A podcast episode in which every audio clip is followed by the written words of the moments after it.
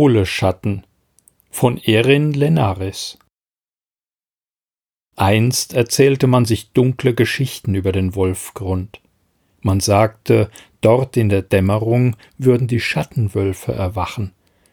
Sobald die dunklen Tannen das letzte Licht verschluckten und erste Nebelschwaden aus dem Moos krochen, regten sie sich das Zwitschern der Vögel, das Klopfen der Spechte und das Summen der Insekten erstarben. Verhüllt von einer immer dichteren Nebeldecke, die selbst das Gluckern des Bachlaufes zu ersticken schien, schlichen die schwarzen Schemen auf das Dorf zu und betrachteten die Menschen mit glühenden Augen. Die Dorfbewohner fürchteten den Wald. Sie pflückten seine saftigen Beeren und sammelten seine duftenden Pilze nur am lichten Waldrand, sahen sich dabei so nervös um wie Singvögel an einem Wassertrog. Ihre Seelentiere duckten sich währenddessen und legten ängstlich die Ohren an. Selbst verwegene Holzfäller, Männer von der Statur stattlicher Bäume, wagten sich nur mit Lichtamuletten in den Wolfsgrund und niemals nach Einbruch der Dämmerung. Handelsreisende trieben ihre Zugtiere bis zur Erschöpfung an, um den Wald schnellstmöglich zu durchqueren und den Schutz ihrer Herberge noch bei Tageslicht zu erreichen. Die Wirte schlossen hinter ihnen ab und entzündeten Talglichter. Jeder war froh, der Düsternis des Wolfsgrunds rechtzeitig entflohen zu sein. Mit Ausnahme des alten Fjodor. Er lebte direkt in dessen Herzen. Der Einsiedler schlurfte nur selten ins Dorf, hauptsächlich sobald sein Vorrat an Rübenschnaps zur Neige ging. Hinter seinem Rücken deuteten die Leute auf den Armstumpf, den er in seinem abgetragenen Mantel verbarg. Niemand wusste, für welches Verbrechen er seine rechte Hand verloren hatte, aber die Gerüchte wurden von Jahr zu Jahr grotesker. Einige behaupteten sogar, er sei ein dunkler Magier und habe mit seiner Rechten eine Marktfrau verhext. Sobald Fjodor die Tuschelnden jedoch aus dem Schatten seiner Kappe heraus ansah, verstummte ihr Gerede. Nur noch das Krächzen des Raben war zu hören, der stets über dem Alten seine Kreise zog. Die Dunkelheit des Waldes schien ihm anzuhaften, und so mieden die Menschen auch ihn, mit Ausnahme von Mischa. Der Junge klopfte an jedem fünften Tag der Woche zur Mittagsstunde an Fjodors Hütte. Immer atmete er dabei tief durch und erinnerte sich daran, dass er nichts zu befürchten hatte. Er wusste schließlich, was nun kommen würde. Nach einer Weile hörte er schleppende Schritte, bevor sich die Tür knarrend öffnete und Fjodors faltiges Gesicht in dem dunklen Spalt erschien. Gott zum Gruß, Fjodor. Mischa verbeugte sich. Michael. Der Alte nickte nur knapp und öffnete die Tür weiter. Würziger Brandgeruch von verkohlten Weidenzweigen drang ins Freie. Mischa hustete. Harter Nachtfrost dieses Frühjahr, sagte er. Wie steht es um deinen Rücken? Fjodor schwieg mit versteinerter Miene. Verlegen trat Mischa von einem Bein auf das andere. Er konnte gut verstehen, warum der Einsiedler dieses Geplänkel ablehnte. Mischas Vater wickelte seine Geschäftspartner mit gefälligen Worten ein und wog sie in Sicherheit, bevor er sie rücksichtslos betrog. Mischa widerstrebte dieses Handeln, doch nichts anderes tat er nun mit Fjodor. Ein rauhes Krächzen drang aus dem Innern der Hütte. Verstohlen spähte er hinein. Sind, äh, sind die Bilder fertig geworden? Was glaubst du denn, Kaufmannssohn? erwiderte Fjodor. Er winkte dem Jungen, ihm zu folgen, und deutete auf einen roh gezimmerten Holztisch, dessen penible Sauberkeit zwischen den mit Kohlestiften, Pinseln und Lappen übersäten Möbelstücken hervorstach. Fünf große Rollen aus dickem Papier lagen darauf. Mischa zog ein Taschentuch hervor und wischte sorgsam seine Hände ab, ehe er das erste Bild entrollte. Sofort erkannte er die Wegbiegung am Rand des Moores, an der die Zeichnung entstanden war, doch so hatte er diesen Ort noch nie gesehen. Weiche Sonnenstrahlen ließen die Konturen der krummen Holzbrücke scharf hervortreten, bevor sie von samtschwarzem Gehölz verschluckt wurden. Die Silhouette des einsamen Wanderers, der das Licht durchschritt, hatte Ähnlichkeiten mit Mischa selbst. Zeichnung für Zeichnung prüfte er, wobei ihm die melancholische Schönheit der Darstellungen immer wieder den Atem verschlug. Sturmwolken jagten über Moore, Nebelschwaden dampften unter einem fahlen Vollmond, Licht und Schatten rangen miteinander in einem ewigen Kampf. Insgeheim lächelte Mischa über das Gerücht, Fjodor würde die dunklen Künste beherrschen. Darin steckte ein Körnchen Wahrheit, denn Fjodors Kohlestifte waren pechschwarz, und was er damit schuf, war pure Magie. Umso mehr bedrückte Mischa, was er nun sagen musste. Der Alte hatte ihn schmallippig und schweigend beobachtet. Als sich ihre Blicke trafen, war Mischa klar, dass Fjodor schon ahnte, was er nun vorbringen würde. Es war schließlich nicht das erste Mal. Der Junge gab sich einen Ruck und holte tief Luft. Acht Kupferkreuzer! Fjodors Gesichtszüge verhärteten sich. Zehn waren vereinbart. Mischa nestelte nervös an den Knöpfen seines Hirschledermantels. Vater, mein Vater sagt, das Geschäft leidet unter der schlechten Ernte. Er nimmt weniger ein und braucht daher sechs Bilder, um nächste Woche die vollen zehn Kreuzer bezahlen zu können. Er hatte die vorbereiteten Worte hastig gesprochen, wobei seine Stimme immer leiser geworden war. Nun schien ihn Fjodors Blick zu durchdringen. Mischa konnte ihm nicht länger in die Augen sehen, stattdessen studierte er jede Holzfaser in dem morschen Fensterrahmen. Dies waren die Lügen eines Halsabschneiders. Die Bauern, Knechte und Mägde konnten nichts mit Fjodors Zeichnungen anfangen, denn wer seinen Lebensunterhalt mühsam dem Boden abtrotzte, dem blieb kein Kreuzer für bemaltes Papier. Fürsten und Lehnsherren dagegen kümmerten sich nicht um karge Ernten. Diese Leute zahlten ein Vermögen für Fjodors Werke.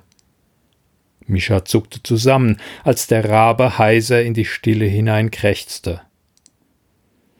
Gib her, knurrte der Alte schließlich und hielt seine hagere Hand auf.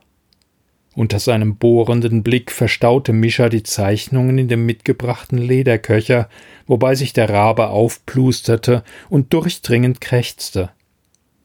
Der scharfe Schnabel von Fjodors Seelentier glänzte selbst im Zwielicht der Hütte. Der Junge verabschiedete sich eilig, um der knisternden Spannung und seinem schlechten Gewissen zu entkommen. Schnellen Schrittes kehrte er auf den Hauptweg zurück, um kurz darauf das Moor mit seinen dunklen Tümpeln und bleichen Birkenstämmen zu passieren. Der Hohlweg zwischen weit aufragenden Felsen wäre in jedem anderen Waldstück von Räubern belagert worden, doch selbst dieses Gesindel scheute den Wolfsgrund. Mischa gönnte sich erst eine Pause, als sich der Wald schon lichtete und die Dächer des Dorfes in Sicht kamen. Anfangs war er noch mit einer Schutzwache unterwegs gewesen, bald jedoch hatte ihn der Vater allein zu Fjodor hinausgeschickt. Vermutlich wollte er die Lohnstunden der Männer einsparen. Mischa war das nur recht. Im Wald fühlte er sich lebendig, sein Herz schlug schneller, sobald er in dessen Schatten trat und von dem Geruch feuchten Mooses umfangen wurde. Es war eine aufregende Düsternis, ganz anders als die muffige Dunkelheit der heimischen Schreibstube. Tag für Tag prüfte er dort im flackernden Schein einer Öllampe die Rechnungsbücher seines Vaters, meist unter dem stechenden Blick von dessen Seelentier. Die Nacktkatze saß auf ihrem Brokatkissen und starrte Mischa aus schmalen Schlitzpupillen an. Das haarlose Biest wirkte dabei so herablassend wie sein Vater gegenüber den Knechten und ebenso ungerührt von allen Bemühungen seiten Mischas. Noch schlimmer war der sorgenvolle Blick seiner Mutter, der selbst dann auf Mischa lastete, wenn sie ihn anlächelte. Würde er nur endlich sein Seelentier finden. Man sagte, ein Mensch würde in seinem pelzigen, schuppigen oder gefiederten Gefährten ein Spiegelbild seiner selbst erblicken, in dem Verhalten des Tieres sein eigenes Tun erkennen und dadurch auf den rechten Weg finden. Mischa jedoch wusste, dass Seelentiere ihren Menschen noch so viel mehr gaben. Sie waren wie der Harnisch des Söldners, wie die Salbe auf der Wunde und wie die Tinte in der Schreibfeder. Ihr Geist stand dem Seelenpartner mit Schutz und Heilung zur Seite. Erst durch sie wurde eine Person vollständig, und nur wer einen Gefährten vorzuweisen hatte, wurde im Dorf geachtet. Die anderen Kinder waren kaum zehn Winter alt, wenn sie sich mit ihren Nachtigallen, Dachsen oder Wieseln verbanden. Meist erschienen ihnen die Tiere im Traum, ehe sie in ihr Leben traten. Mischa zählte bereits vierzehn Winter, doch noch immer hatte ihn kein Tier erwählt. Ob auf dem Markt oder in der Dorfschule, stets schlug ihm deshalb Misstrauen entgegen. Hast du überhaupt eine Seele? hatte ihm Anton nachgerufen, wobei die Ratte auf seiner Schulter ihre Nagezähne entblößte. Oder ist die verfault? Der Wald hingegen nahm ihn auf. Sein Boden duftete nach Leben, seine Wasserläufe plätscherten einladend und seine Baumkronen wisperten lockend im Wind. Es sind die Schatten, die dir zuflüstern, murmelte Mischa zu sich selbst, wenn es ihn zu sehr danach drängte, den ausgetretenen Pfad zu verlassen. Hör nicht hin, andernfalls ziehen sie dich ins Verderben. In diesen Augenblicken hielt er seinen Blick auf dem Weg und sah nicht mehr in die Dunkelheit unter den Fichten. Doch die Finsternis rief nach ihm. In seinen unruhigen Nächten begann Mischa von einem riesenhaften Wolf zu träumen. Kaum war der Geist des Jungen in den Schlaf geglitten, trat das Tier zwischen den Bäumen hervor und sah sich suchend um. Seine schwarzen Lefzen glänzten und entblößten messerscharfe Reißzähne. Das Fell des Tieres war pechschwarz, wie das der gefürchteten Schattenwölfe. Doch während jene Kreaturen in Rudeln jagten und ihre Beute lautlos umzingelten, erschien dieses Tier stets allein. Seine langsamen Bewegungen waren kraftvoll und majestätisch. Mischas Beine waren wie festgewurzelt, während der Wolf auf ihn zuschritt. Doch anstatt ihn anzugreifen, blieb das Tier einige Schritte vor ihm stehen und betrachtete ihn aus wissenden Augen. Dann fuhr Mischa schweißgebadet aus dem Schlaf empor. Diese Träume weckten eine tiefe Sehnsucht in dem Jungen, aber auch ein Verlangen nach dunkler Macht, das sein Innerstes erzittern ließ. Diese Gedanken stiegen in ihm auf wie Qualm aus dem Schornstein, doch er verdrängte sie, so gut er konnte. Zu unwirklich waren diese Vorstellungen, zu beängstigend. Mischa erzählte niemandem von diesen Träumen. Doch in den folgenden Wochen verweilte er immer länger bei Fjodor. Einmal traf er den Einsiedler an, als dieser gerade mühsam Zeichenutensilien und Staffelei einpackte. Eilig nahm er dem Einarmigen das Holzgestell und die Papierrollen ab. Darf ich dir zusehen? fragte er den Blick hoffnungsvoll auf die Sachen in seinen Händen gerichtet. Solange du den Mund hältst. Klopfenden Herzens folgte Mischa dem Alten bis ans Ufer des Moorsees, an dem ihm dieser bedeutete, die Staffelei zwischen den Rauschbeersträuchern aufzustellen. Der Junge tat wie geheißen, spannte nach Fjodors Anweisungen einen rauen Papierbogen auf einen Rahmen und setzte sich hernach auf einen Kiefernstamm.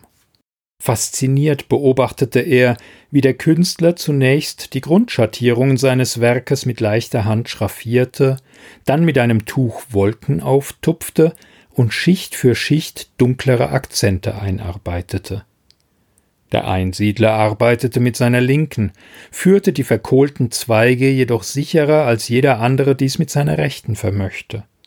Mit großzügigen Schwüngen brachte Fjodor die schwarzen Flocken auf das raue Papier, wo sie sich nach kurzer Zeit zu Bildern formten.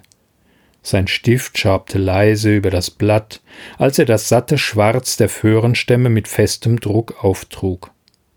Mischa hielt die Zeichnung schon für vollendet, da zog Fjodor seine Zeichenkohle kratzend nach unten. Der Junge hielt den Atem an. Die Spiegelung im Moorsee war zu dunkel geraten, ihre Konturen zu scharf.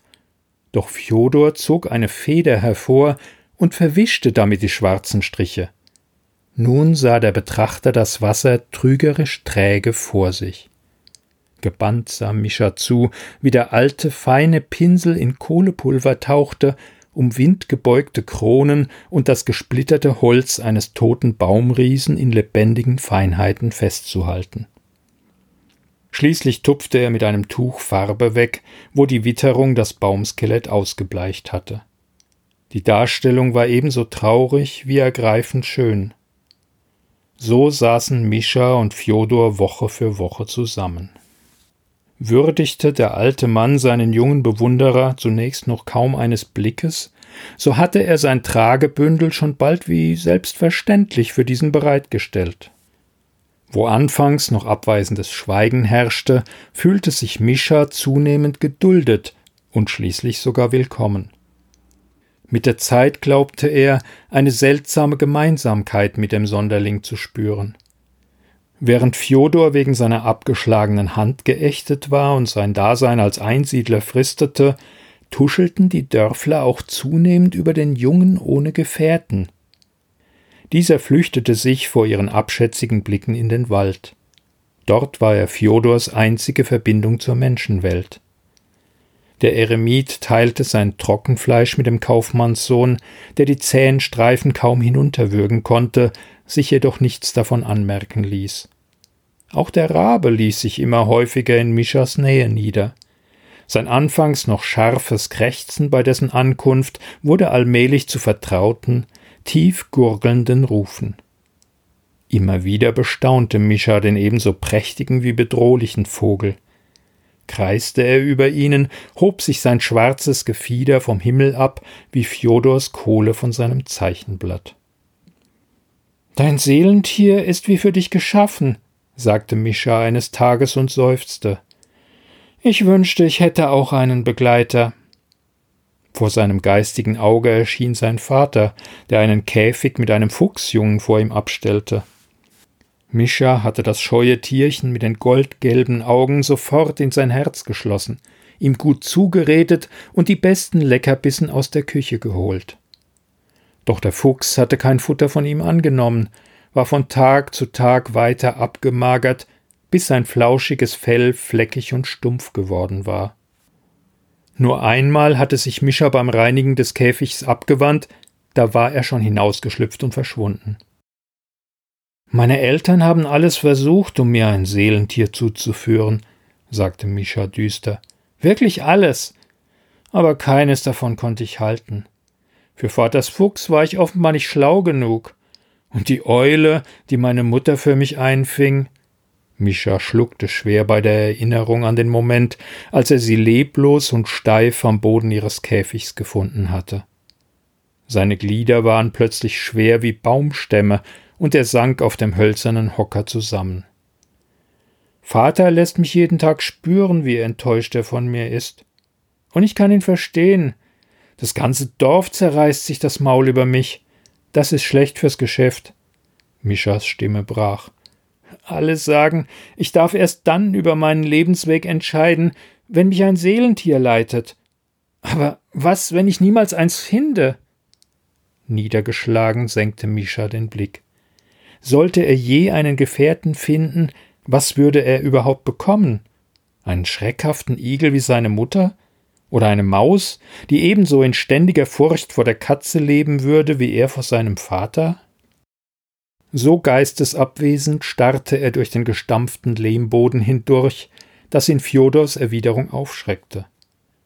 Seelentiere sind nicht nur ein Spiegel ihrer Menschen, sagte der Alte, seine raue Stimme ebenso ruhig wie eindringlich. Sie geben uns auch das, was wir am dringendsten brauchen. Noch stehst du im Schatten deines Vaters, daher brauchst du einen mächtigen Gefährten, um zu dir selbst zu finden.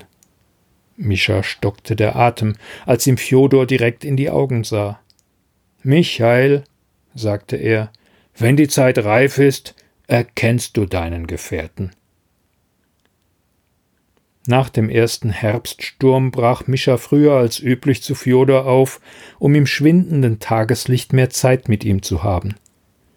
Als er dessen Behausung erreichte, war die Tür nur angelehnt, Niemand antwortete auf sein Klopfen, also spähte er hinein.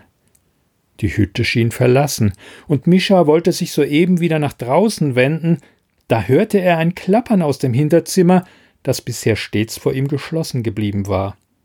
Von der Neugier getrieben durchschritt er den Wohnraum und öffnete die Zwischentür. Fjodor saß über einen Tisch gebeugt, in eine Zeichnung vertieft. Nun schrak er auf wie von der Kreuzotter gebissen. Michael. So früh schon. Hastig zog er das Blatt vom Tisch und rollte es zusammen, doch Mischa hatte schon einen Blick darauf erhascht. Überrascht trat er näher. Hatte Fjodor bisher stets Landschaften gezeichnet, zeigte dieses Bild eine Schlange. Eine dicke, sich förmlich aus dem Blatt windende Otter. Doch es waren nicht die glänzenden Schuppen, mit denen das Reptil Mischa in seinen Bann zog, es waren die weißen Flecken, wo seine Augen hätten sein sollen. Gehen wir, sagte Fjodor mit rauer Stimme. Er war aufgestanden und trat auf Mischa zu, als würde er ihn vom Zeichentisch wegdrängen wollen. Dieser blieb jedoch wie angewurzelt stehen, denn sein Blick war auf den Stapel halbfertiger Bilder gefallen. Gedankenlos griff er danach und blätterte hindurch. Was er sah, jagte einen Schauer über seinen Rücken. Da waren Füchse, Marder und Fledermäuse, dunkle Kreaturen mit Reißzähnen und Schwingen, und allesamt blind. Dort, wo ihre Augen sein sollten, war das Blatt gähnend leer. Leg das weg! Fjodors scharfer Ton traf Mischa wie ein zurückschnellender Ast. Erschrocken warf er die Bilder auf den Tisch. Die plötzliche Furcht in der Miene des Alten sprang auf ihn über. Unwillkürlich tastete er nach seinem Lichtamulett, das teuerste Geschenk seines Vaters und ein mächtiger Zauber gegen Schattenwesen aller Art. Der beinahe faustgroße Kristall hatte Mischas Körperwärme angenommen und lag beruhigend schwer auf seiner Brust. Was ist das alles? Mit einer fahrigen Geste wies Mischa auf die blicklosen Wesen. Das oberste Blatt zeigte einen fliegenden Uhu mit scharfen Krallen, spitzem Schnabel und zwei klaffenden Löchern im Kopf. So lebendig und angsteinflößend er auch wirkte, ohne die Augen fehlte ihm seine Seele. Warum sind die Tiere blind? Mischa sah zu Fjodor auf, doch dieser hatte den Mund zu einem schmalen Strich zusammengepresst. Es geht dich nichts an. Verstört sah Mischa zwischen dem Künstler und seinen Werken hin und her. Dadurch zuckte ihn ein Gedanke. Du hast noch nie Augen gemalt, entfuhr es ihm. Ich weiß noch genau, wie erschrocken du warst, als der Graf seine jüngste Tochter von dir porträtieren lassen wollte. Du hast ihr goldenes Medaillon beinahe fallen lassen. Erst als er angedroht hat, die Jäger nach dir zu schicken, hast du sie gemalt. Schlafend. Mischa stockte bei der Erinnerung daran, wie Graf Gero getobt und seinem Vater keinen Kreuzer bezahlt, die zauberhafte Zeichnung aber dennoch an sich genommen hatte. Augenmalen können nur Meister, hatte ein fahrender Kunsthändler einmal gesagt. Aber wer wäre ein solcher Meister, wenn nicht Fjodor? Warum hast du es nicht noch einmal versucht? fragte er leise. Eine Figur wird doch erst durch ihre Augen lebendig. Mischa suchte nach Antworten in Fjodors Blick, doch dessen versteinerte Miene ließ ihn stocken. Im Schummerlicht der Hütte wirkte der Alte, als würde sich in den Falten seines Gewandes und den Furchen seines Gesichts nicht nur Kohlestaub, sondern die Finsternis selbst sammeln. Seine Augen glommen auf wie Kohlen kurz vor dem Verlöschen, doch seine Stimme war kalt wie eine Klinge. Du weißt, wo die Bilder für deinen Vater liegen. Nimm sie und geh. Weder Fjodor noch Mischa erwähnten diesen Vorfall jemals wieder, doch keiner der beiden vergaß ihn. In den folgenden Wochen spürte Mischa oft Fjodors nachdenklichen Blick auf sich ruhen. Immer wieder schien es, als würde der alte Mann zu einer Erklärung ansetzen wollen, doch jedes Mal ließ er den Moment verstreichen. Mischa grübelte über die blicklosen Wesen bis zu jenem Schicksalstag im frühen Winter. An diesem Morgen beschlich ihn schon auf dem Weg zur Einsiedlerhütte ein seltsames Unbehagen. Nebel kroch zwischen den Bäumen hervor und verschluckte die Farben des Waldes. Aus seinen Schwaden ragten dunkle Wurzeln hervor, die nach Mischa griffen wie die gekrümmten Gichthände uralter Wesen. Um ihn herum kräuselte sich das Grau, schemenhafte Wesen schienen darin hin und her zu huschen. Es war gespenstisch still, nur die Baumriesen knarzten gelegentlich über ihm. Mischa spürte nicht einmal einen Windhauch, die Angst kroch seinen Rücken hoch. Er beschleunigte seine Schritte, bis er fast schon lief und stolperte dabei immer häufiger über seine eigenen Füße. Als er endlich die in fahlem Licht liegende Lichtung erreichte, rauschte das Blut in seinen Ohren. Es gefror mit einem Schlag, als der Tumult losbrach.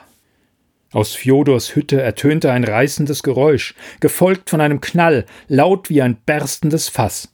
Wie angewurzelt blieb Mischa stehen seine Muskeln angespannt wie die eines Raubtiers vor dem Sprung. Er hörte ein kehliges Knurren, einen dumpfen Schlag und einen Schrei voller Schmerz und Bedrängnis. Welche Bestie war dabei Fjodor eingedrungen? Am Ende ein Wolf? Mischa zitterte beim Gedanken an die gerissenen Schafe, denen diese Untiere bei lebendigem Leib die Bauchdecke aufgerissen hatten, bis die Eingeweide herausgequollen waren. Lauf! schrie eine Stimme in seinem Kopf. Lauf weg, so schnell du nur kannst. Doch etwas hielt ihn davon ab. Er konnte den alten Mann doch nicht so feige im Stich lassen. Vergiss es, flüsterte sein Verstand eindringlich. Was immer da drin ist, du willst ihm nicht begegnen. Doch Fjodors nächster Schrei, grell und voller Todesangst, löschte alle Vorsicht aus. Ohne weiter nachzudenken, rannte Mischa auf die Hütte zu und stieß die Tür auf. Was er sah, ließ sein Herz kurz aussetzen. Dann hämmerte es gegen seine Rippen, als würde es seinen Brustkorb zerreißen wollen. Die Kreatur war groß wie ein Kalb und schwarz wie Ruß, ihre Konturen so verwischt, dass Mischa im Halbdunkel nur ein Knäuel aus Fell und Zähnen ausmachen konnte. Die Bestie hatte sich auf dem Boden in einen dunklen Klumpen verbissen und schnappte wütend nach dem Raben, der laut krächzend um sie herumflatterte und immer wieder auf sie hinabstieß. Ein erstickter Schrei entfuhr Mischa, als er sah, mit wem die Kreatur kämpfte. Es war Fjodor. Der alte Mann war chancenlos gegen die entfesselte Urkraft der Bestie, die ihn wie einen Kartoffelsack hin und her schüttelte. Beinahe hätte Mischa kehrt gemacht und wäre um sein Leben gerannt, doch ein plötzlicher Lichtschein und ein heißer Schmerz auf seiner Brust ließen ihn innehalten. Das Lichtamulett! Es musste die Präsenz des Schattenwesens spüren, denn es glomm von Herzschlag zu Herzschlag heller auf und strahlte durch Mischas Hemd wie eine kleine Sonne. Hastig zog er es aus seinem Ausschnitt. Augenblicklich ließ das Untier von seinem Opfer ab. Es wandte sich zu Mischa um und fletschte seine messerscharfen Zähne. Blut troff von seinen Lefzen, und aus seiner Kehle drang ein tiefes Grollen. Dunkelheit dampfte aus diesem Wesen. Einen Augenblick lang starrte Mischa in seine stechenden Augen. Mit einem Mal ging alles blitzschnell.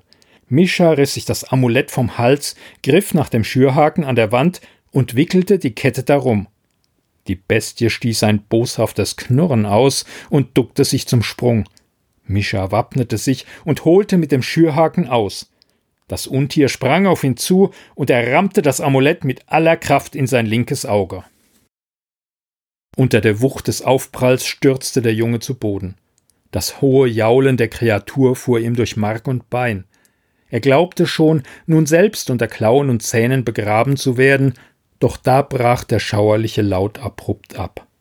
Eine krachende Rußexplosion tauchte die Hütte in Finsternis. Brennende Asche fuhr in Mischas Lunge. Er hustete und rieb sich die tränenden Augen. Als sich die Dunkelheit wieder lichtete, war das Untier verschwunden. Benommen starrte Mischa auf sein Lichtamulett. Das Glimmen war erloschen, der früher glasklare Kristall nun trüb und dunkel. Brandgeruch stieg in seine Nase. Pechschwarzer Staub bedeckte alles um ihn herum. Ein gequältes Stöhnen weckte den Jungen aus seiner Starre. Sofort stürzte er zu Fjodor, der sich mit schmerzverzerrtem Gesicht auf dem Boden krümmte und sein Bein umklammerte. Der Rabe hüpfte aufgeregt um ihn herum und stieß besorgte Krächzlaute aus. Lass mich mal sehen, sagte Mischa und zog im nächsten Moment zischend die Luft ein. Unter Fjodors blutverschmierter Hand kam eine hässliche Wunde zum Vorschein. Wo die Bestie ihre Zähne in seine Oberschenkel geschlagen hatte, lag der Muskel offen. Dunkles Blut quoll daraus hervor und tropfte auf den staubigen Lehmboden. Mischa zwang die aufsteigende Übelkeit nieder. Er musste die Blutung stillen. Suchend sah er sich um, bis sein Blick auf Fjodors Bettstatt fiel. Er sprang auf, wischte seine rußgeschwärzten Hände notdürftig mit einem Lappen ab und riss das Laken von dem Strohsack. Mit dem Taschenmesser, das der Alte zum Anspitzen seiner Stifte benutzte, schlitzte er das Leinen an und riss lange Verbandsstreifen davon ab. Den Rest wickelte er hastig zu einer Kompresse zusammen. Mit zitternden Fingern schnitt er Fjodors Hose auf, legte die Wunde frei und presste das Stoffbündel darauf. Der Alte bäumte sich auf, und sein Atem zischte pfeifend durch seine Zähne. Erschreckend schnell sog sich das Tuch mit Blut voll. Das ist nur eine Fleischwunde, sagte Mischa und schluckte die Säure hinunter, die in seinem Hals aufstieg. Den Firstwaldbauern hat letzten Sommer ein Bulle erwischt. Das sah genauso böse aus. Er wird wohl sein Lebtag lang hinken, aber den Gehstock hat er schon verbrannt. Mischa unterdrückte das Zittern in seinen Fingern und begann, Fjodors Oberschenkel zu verbinden. Das klebrige Schwarz, das ihn von oben bis unten bedeckte, hinterließ Flecken auf dem gelblichen Leinen. War das ein Schattenwolf? fragte Mischa mit zitternder Stimme. Fjodor nickte mit zusammengebissenen Zähnen. Wo kam der bloß her? Jetzt, am helllichten Tag? Alle Schauergeschichten über die Kreaturen der Nacht waren sich in einem einig. Sie jagten niemals vor Einbruch der Dämmerung. Fjodor hatte an die Decke gestarrt, doch nun sah er Mischa direkt in die Augen. Die Schwere seines Blicks ließ den Jungen erschauern. Langsam hob der Alte die Hand und wies in die Mitte des Raums. Mischa wandte sich um. Erst jetzt nahm er das ganze Chaos wahr. Fjodors Staffelei lag zersplittert inmitten zerrissenen Papiers. Seine teils von Ruß bedeckten Fetzen lagen überall verstreut. Mischa erstarrte. Das Reißen, das er von draußen gehört hatte, das Bersten, waren das etwa die Staffelei und der Zeichenbogen gewesen? Der Verband entglitt ihm, als sich die Bilder schlagartig in seinem Kopf zusammenfügten. Die dunklen Kreaturen auf Fjodors Bildern, die schemenhafte Gestalt der Bestie und ihr Fell, schwarz wie Pech, nein, schwarz wie Kohle. Heiße und kalte Wellen jagten durch Mischas Körper. Das, äh, du? Seine Stimme gehorchte ihm kaum. Du willst sagen, der Wolf ist deiner Zeichnung entsprungen? Du hast ihn gemalt und er wurde lebendig? Fjodor nickte zögerlich. Er wandte den Blick ab und krallte die Finger in sein Hemd. Drei Atemzüge lang herrschte angespannte Stille. Er war nicht der Einzige, presste er schließlich hervor. Mischas Gedanken wirbelten wie Herbstblätter im Sturm. Ein Schwindelgefühl erfasste ihn, und seine Brust wurde so eng, als wäre alle Luft aus der Hütte entwichen. Er brachte nur noch ein Wispern heraus. Dann stammen die Schattenwölfe allesamt von dir? Ja, als ich sie schuf, brannte der Hass in mir. Fjodors Atem ging stoßweise. Die Farbe wich aus seinem Gesicht, doch er sprach weiter. Er war nie ein Mann vieler Worte gewesen, doch nun brachte er seine Beichte unter Schmerzen hervor. Ich. ich war voller Hass auf die Menschen, nachdem sie mir meine Rechte abgeschlagen hatten, meine Zeichenhand, meine ganze Existenz. Mischas Blick fiel auf den leeren Ärmel des Alten. Warum? Dadurch zuckte ihn die Erkenntnis wie ein Blitz. Die Gerüchte über dich, sie sind alle wahr. Das sind sie. Fjodor nahm einen tiefen, rasselnden Atemzug. Ich war jung, und das Marktmädchen Magdalena. Ich wollte sie in all ihrer blühenden Schönheit darstellen. Du hast sie mit derartiger Hingabe gemalt, dass du dem Bild Leben eingehaucht hast, ergänzte Mischa. Fjodors Kind zitterte. Der Rabe schmiegte sich an ihn und rieb seinen Schnabel tröstend an seiner Schulter. Magdalena selbst beschuldigte mich der Hexerei. Die Dörfler stießen ihrer Kohlegestalt einen Lichtkristall ins Herz, verstümmelten und verbannten mich wegen schwarzer Magie. Mischa sah die Szenerie lebhaft vor sich. Also bist du weit fortgewandert und hast dich hierher zurückgezogen. Doch du hast weitergemalt. Der Hass ist in dir gewachsen, und du hast ihm freien Lauf gelassen, wolltest Monster erschaffen, um deine Peiniger zu verschlingen. Doch weil du mit deiner Linken anfangs noch ungeschickt warst, wurden daraus mehr Schatten als Wölfe. Mischa fröstelte und rückte von Fjodor ab. So hilflos dieser hagere Einsiedler mit dem rissigen Hemd und den eingefallenen Wangen hier vor ihm lag, er war mächtiger als die höchsten Fürsten des Landes. Der alte Mann streckte seine faltige Hand nach Mischa aus, ließ sie dann jedoch wieder sinken. Seit du zu mir kommst, habe ich keinen einzigen Wolf mehr erschaffen, sagte er leise. Du hast mich gelehrt, dass es auch gute Menschen gibt.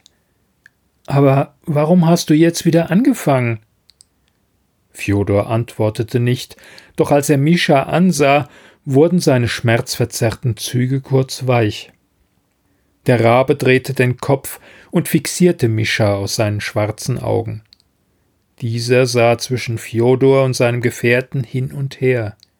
Wieder überfiel ihn ein Gedanke, der so ungeheuerlich schien, dass er ihn kaum auszusprechen wagte. Trotzdem wusste er instinktiv, dass er der Wahrheit entsprach. Du wolltest mir ein Seelentier erschaffen? Die Bestätigung in Fjodors Miene löste eine Flut der Gefühle in Mischa aus. Ergriffenheit, Furcht und Bedauern rangen in ihm. Als er schließlich seine Worte wiederfand, kippte seine Stimme. Doch heraus kam ein Monster. Nein, das war nur eine Probe, ein letzter Versuch, bevor. Fjodor wollte sich aufrichten, sank jedoch mit einem Schmerzenslaut wieder zurück. Ein Stöhnen drang aus seiner Brust.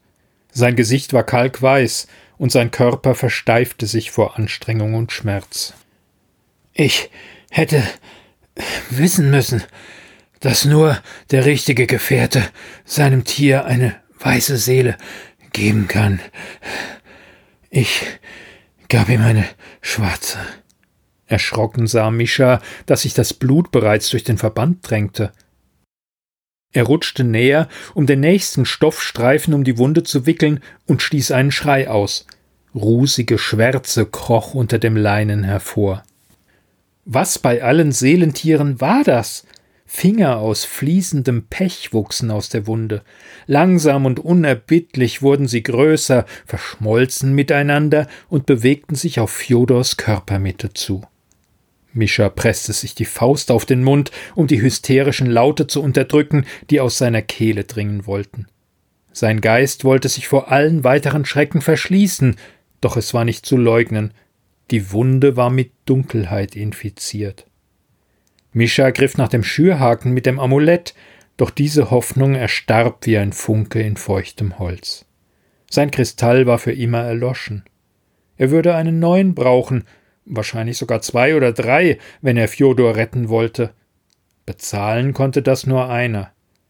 Mischa sah sich schon atemlos durch den Wald hetzen, mitten in einer Verhandlung seines Vaters platzen, vor ihm auf die Knie fallen und kläglich um Fjodors Leben flehen, das Leben eines Ausgestoßenen, eines Schwarzmagiers, der dennoch zu seinem Freund geworden war. Wie das ausgehen würde, wusste er genau. Mutlos sank Mischa in sich zusammen. Die schwarzen Schlangen, die über Fjodors bleiche Haut krochen, würden bald sein Herz erreichen und den pfeifenden Atem ersticken. Da drang Fjodors raue Stimme an Mischas Bewusstsein. Es gibt nur einen Weg, sagte er. Du musst dein wahres Seelentier rufen. Freudlos lachte Mischa auf. Er war Mischa der Einsame. Er hatte keinen Gefährten. Kein Wunder, dass ihn das Leben überrollte wie ein Wagen das achtlos auf der Straße spielende Kind. Doch Fjodor deutete mit dem Kinn auf einen großen Papierbogen, der auf einen Rahmen aufgespannt und mit einem Tuch verdeckt an der Wand lehnte. Niedergeschlagen schüttelte Mischa den Kopf, stand schließlich aber dennoch auf und zog die Abdeckung beiseite. Was er sah, verschlug ihm den Atem. Fjodors Meisterstück zeigte einen stattlichen Wolf, den Alpha-Wolf, gegen den alle Schatten verblassten, den Wolf aus Mischas Träumen. Er wirkte einschüchternd in seiner Stärke, freundlich jedoch, übernatürlich und zugleich überwältigend real. War die Bestie zuvor nur grob skizziert worden, hatte Fjodor diesen Wolf bis ins letzte Haar ausgearbeitet. Er stand im Profil mit aufmerksam gespitzten Ohren. Sein Haarwuchs war so filigran gezeichnet, als könnte ihm Mischa durch das dichte und weiche Fell streichen. Seine schwarze Schnauze glänzte feucht und die Barthaare stachen so scharf hervor, als würden sie jeden Moment beginnen, witternd zu zittern. So lebendig der Wolf jedoch schien, so blind war er. An der Stelle seines Auges prangte nur ein leerer Fleck. Wie gebannt starrte Mischa in das Nichts. Worauf wartest du? drängte Fjodor und wies auf die Kohlestifte auf dem Tisch. Ich weiß, dass du es kannst. Erwecke ihn zum Leben. Ihr hörtet Kohleschatten von Erin Lenares, gesprochen von Klaus Neubauer, eine Produktion von podyssee.de. Podyssee veröffentlicht alle zwei Wochen eine neue Kurzgeschichte aus dem Bereich Science Fiction und Fantasy.